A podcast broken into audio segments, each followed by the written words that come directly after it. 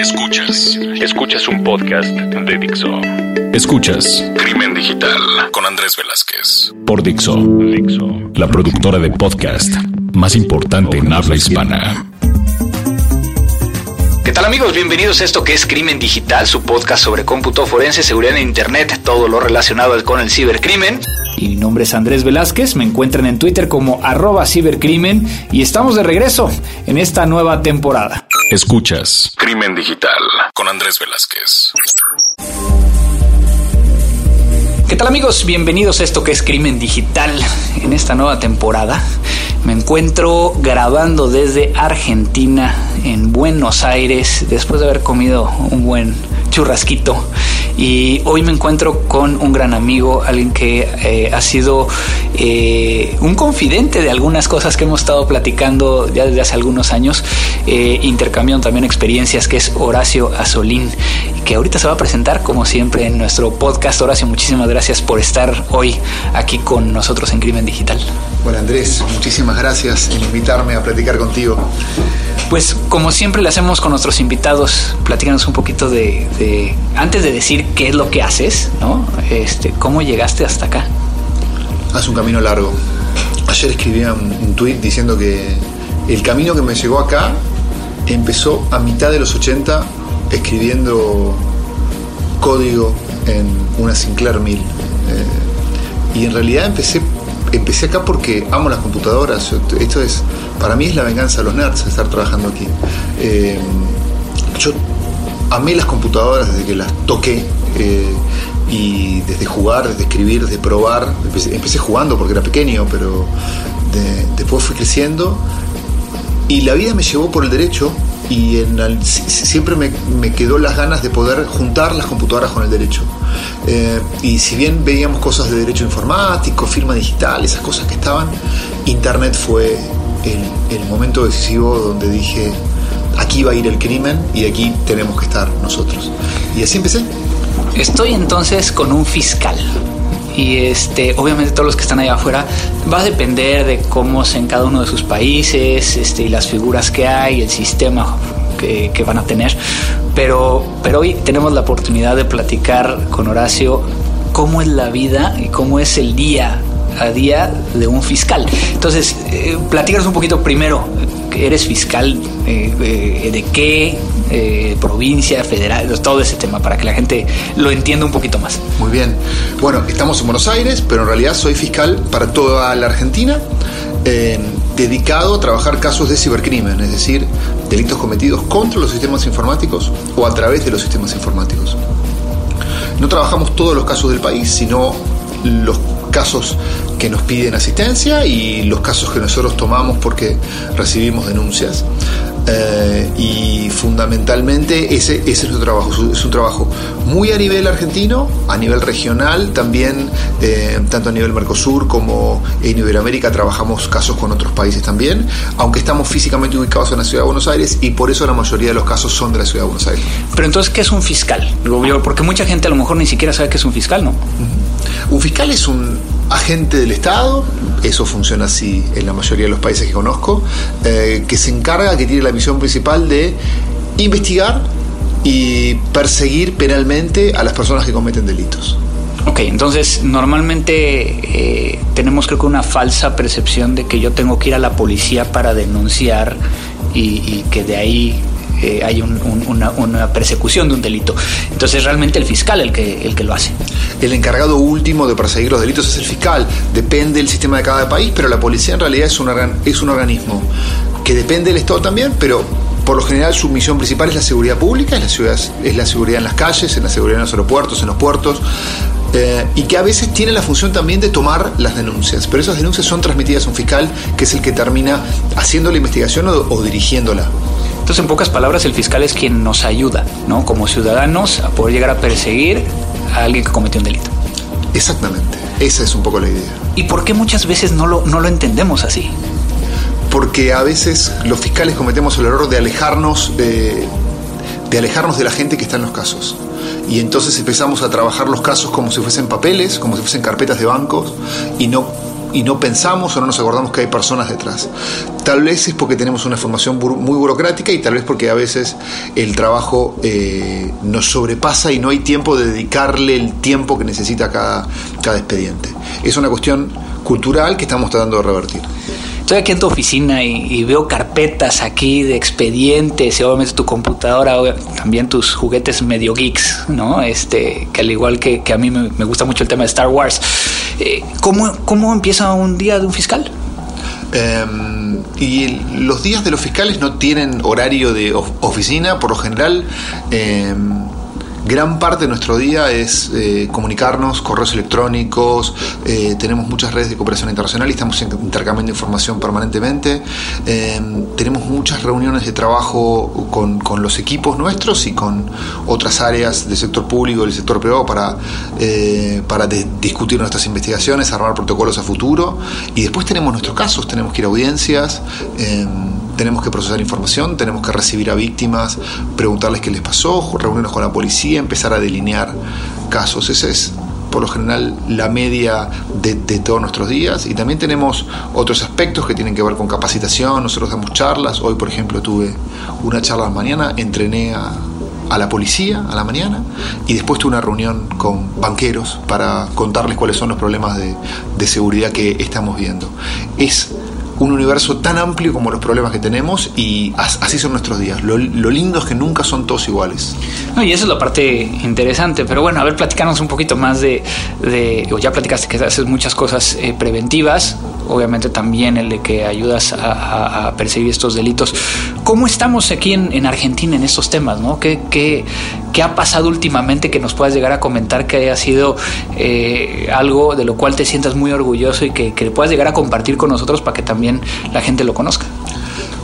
Mira, este año eh, tuvimos muchos casos, pero uno, uno fue bastante importante para nosotros, fue muy importante eh, por lo que significó para nosotros y por lo que significó para, la, para las víctimas.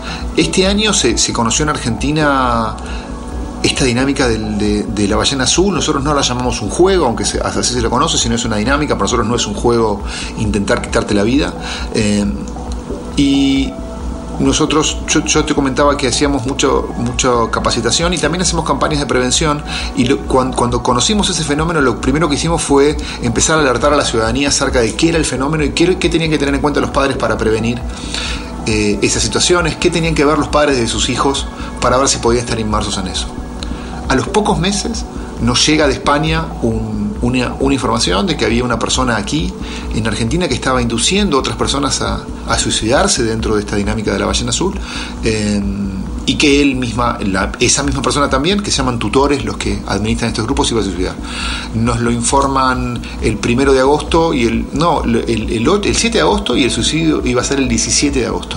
Así que teníamos muy pocos días eh, para tratar de frenar eso y trabajamos muy fuertemente con la policía y muy fuertemente con empresas proveedores de servicios de afuera, eh, Facebook, Google, Instagram, y logramos encontrarlos dos días antes de la, de la fecha. No solamente los encontramos, sino que los asistimos, estaban psicológicamente muy mal y les salvamos la vida. Y para nosotros fue muy importante ver cómo pasamos de la prevención a la acción y cómo todo nuestro entrenamiento de años eh, eh, rindió es, para lo que nos preparamos todo el tiempo. Así que para nosotros fue sumamente importante eso. Y esa es una actividad o es una sí, es un, proceso preventivo, ¿no?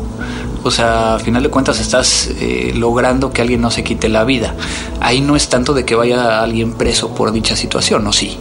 En realidad fue preventivo para las víctimas, pero una de las personas que además era víctima porque se quería suicidar estaba induciendo a las otras, con lo cual fue un proceso preventivo, pero al mismo tiempo fue un proceso contra una persona.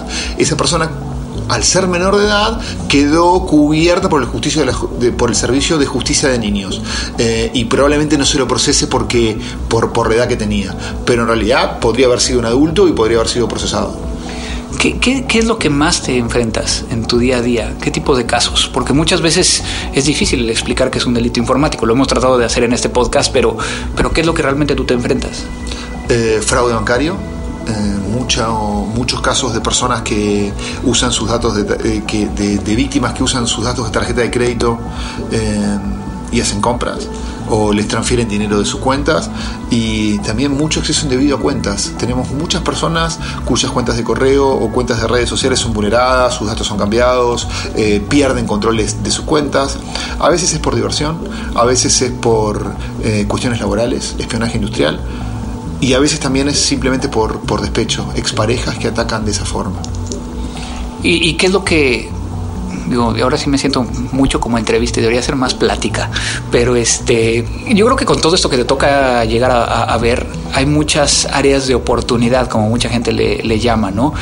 Eh, creo que yo siempre he dicho que uno de los grandes problemas es el desconocimiento de que esto está sucediendo y la falta de educación por parte de la gente que está allá afuera, ¿no?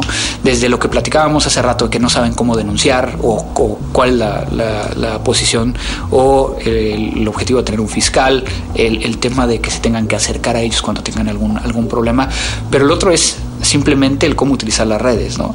Eh, de lo que te ha tocado ver, ¿Qué es lo que más nos hace falta como, como ciudadanos eh, en esta nueva sociedad de la información para tratar de evitar todo este tipo de situaciones? Mira, yo creo que eh, educación, fundamentalmente nos falta educación. Eh, yo soy un convencido que hay que, la ciberseguridad hay que estudiarla desde la escuela de la misma forma que se estudia educación sexual. La gran mayoría de los delitos que nosotros vemos se, pueden haber evitado si la gente hubiese tomado algunos recaudos mínimos. Trabajamos mucho sobre eso. Me parece que hoy en día, por ejemplo, el, el doble factor de autenticación es un game changing en la posibilidad de ser una víctima de un delito o de, o de perder las credenciales de, de, una cuenta. Es algo tan sencillo de implementar y sobre lo cual no hay suficiente conocimiento, no hay suficiente distribución de, información. Eh, la gente ya no puede preparar contraseñas robustas para todas sus plataformas todo el tiempo, ni administrar gestores de contraseñas, o requiere determinados conocimientos. Sin embargo, un doble factor que es algo bastante más sencillo de, implementar te previene de todo eso. Em, así que hay que trabajar sobre eso y hay que universalizar el conocimiento. No puede ser que solamente algunos pocos sepamos esto, eh, y, no lo compartamos con nuestros amigos, con nuestra familia, con nuestros seres queridos. Eh, tenemos que empezar a cambiar eso de a uno por vez. Y, lo platicábamos hace rato, ¿no? El tema de, de, hacerte responsable de los que están alrededor tuyo, ¿no? Absolutamente, absolutamente. Eh, de nada sirve que tú y yo tengamos los mejores gestores de contraseñas, las mejores passwords, eh, dos o tres sistemas de doble factor de autenticación si nuestros padres, si nuestros hijos no lo tienen, si nuestros amigos no lo tienen. Entonces yo siempre lo que propongo es, lo que propongo es el fin de semana cuando te juntas con tu familia, les instalas a todos el doble factor de autenticación en sus teléfonos. Sí, y, explicarles cómo, cómo funciona, ¿no? También dentro de ello.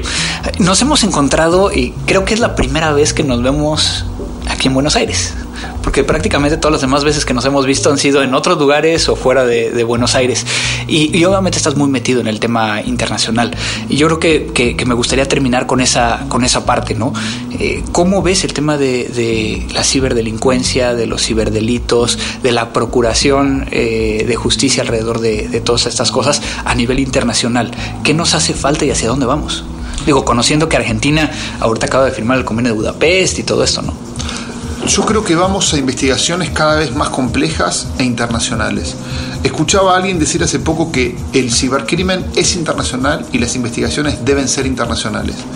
Hoy ya difícilmente los escenarios involucren a víctima, a agresor y a la prueba en el, mismo país. Por lo general siempre vamos a tener algo afuera y usualmente es la prueba, pero cada vez eh, con, más habitualidad es el agresor. Los casos de ransomware, por ejemplo, la prueba está en un lado, el, el está en otro, las víctimas están distribuidas por todo el mundo. WannaCry fue un ejemplo excelente de cómo se coordinó una investigación internacional a través de Interpol. Yo creo que las redes de cooperación, los encuentros de fiscales y de policías investigando en conjunto casos son el futuro y así eso vamos. Incluso ya la cooperación internacional tradicional de papel, apostillada, traducida, eh, ya, no funciona más porque el ritmo del cibercrimen no nos lo permite. Tenemos que empezar a pensar en otros sistemas de cooperación. No sé si muy informales, aunque la informalidad no es signo de ilegalidad, pero tenemos que empezar a pensar en, sistemas de cooperación internacional mucho más ágiles de los que hemos pensado porque los, crímenes son mucho más ágiles. Y vamos, y vamos a investigaciones globales de delitos que van a afectar a todo el mundo. los DDoS que están sucediendo ahora, las botnets que atacan también Internet de las Cosas, el ransomware que se distribuye sin, eh, sin pensar en fronteras, eh, son los nuevos tipos de delitos que vienen. Son amenazas globales y la respuesta tiene que ser global. ¿Hay un delito cibernético perfecto? Yo creo que no hay crimen perfecto. Yo creo que todo delito deja huellas, hay que saber buscarlas nada más. Hay mucha gente que, que, nos escucha de Argentina y particularmente tú que estás acá. ¿Qué sería lo que les, les, les compartirías este, sabiendo que pues es, es, gente que de una u otra manera tú estás cuidando, ¿no? Que, que nuestra misión principal es eh, trabajar para la sociedad eh, y que nosotros vamos a estar aquí siempre para procesar sus casos, para ayudarlos, para asesorarlos. Nosotros tenemos un sitio institucional, www.mpf.goar barra UFESI, GOV con B larga, eh, donde van a encontrar material de concientización, donde van a encontrar material para saber cómo navegar seguros por Internet y también un lugar donde, donde podemos recibir su denuncia. Así que cuenten con nosotros porque nuestra misión es que ustedes cuenten con nosotros. Horacio, eh, muchísimas gracias por, por, la oportunidad de estar aquí en tu oficina, de, platicar contigo. Ya, platicamos de comida, ya platicamos de aviones, porque tendrán que saberlo, es también un, un, ama los aviones, no sé si tanto como yo, pero sí bastante, y el tema de los aeropuertos, y platicábamos este tema. Este, algo con lo cual quieras llegar a, concluir esta, esta pequeña plática.